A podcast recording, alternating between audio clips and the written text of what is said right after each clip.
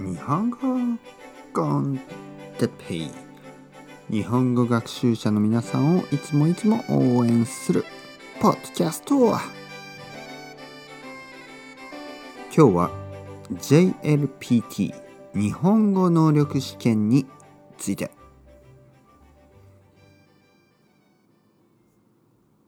おとうとう始まりました。日本語コンテッペ JLPT について話しますよ。皆さん元気ですか？僕は元気ですよ。JLPT 知ってますね？JLPT 何ですか？Japanese Language. えー、プロフィゼンシーテスト。えー、JLPT 日本語能力試験ですね。皆さん知ってますね？知らない人いますか？はい知らない人手を挙げてください。はい。見えないですね。僕には見えないですよ。あのポッドキャストですからね。あの皆さんが手を挙げても僕は見えない。わからない。ね。まあでもなんとなく、えー、ほとんどの人は知っている気がします。JLPT よく生徒さんから「哲平先生 JLPT は受けた方がいいですか ?JLPT 取った方がいいですか？というね、えー、質問を受けます。僕は、あの、まあ、必要であれば取った方がいいですけど、必要なかったら取らなくてもいいんじゃないですか？取らなくていいんじゃないですか？ね？と言います。えー、必要ある人というのは JLPT が必要な人というのは、えー、例えば日本で仕事を探している人。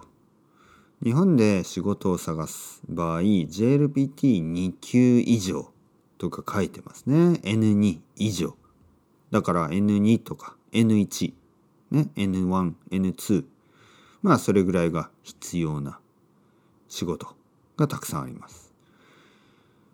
えー、あとはまあ学校に行きたい人なんかとこう大学とかね大学に行きたい人とかはあの JLPT が必要です。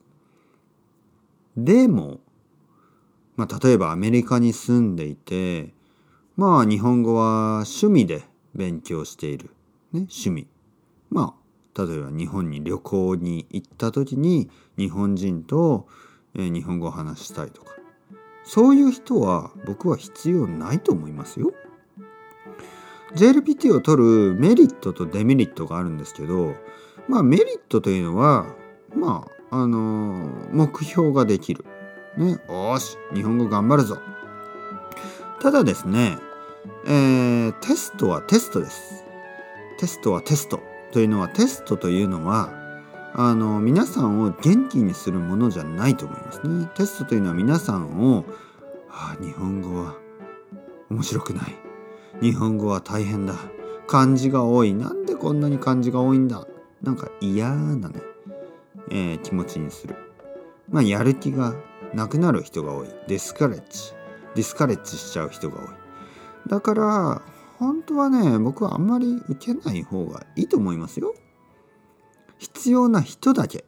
JLPT は必要な人だけが受けて必要がない人は日本語を楽しんでください、えー、好きな漫画を読んだりアニメを見たり先生と話したりねそれでいいんじゃないですか？テレビを見たりドラマを見たりねそれでいいと思いますよ。楽しいことをたくさんしてください。ポッドキャストをたくさん聞くとかねいいと思いますよ。それではまた皆さん、 chao chao hasta luego。またね、またね、またね。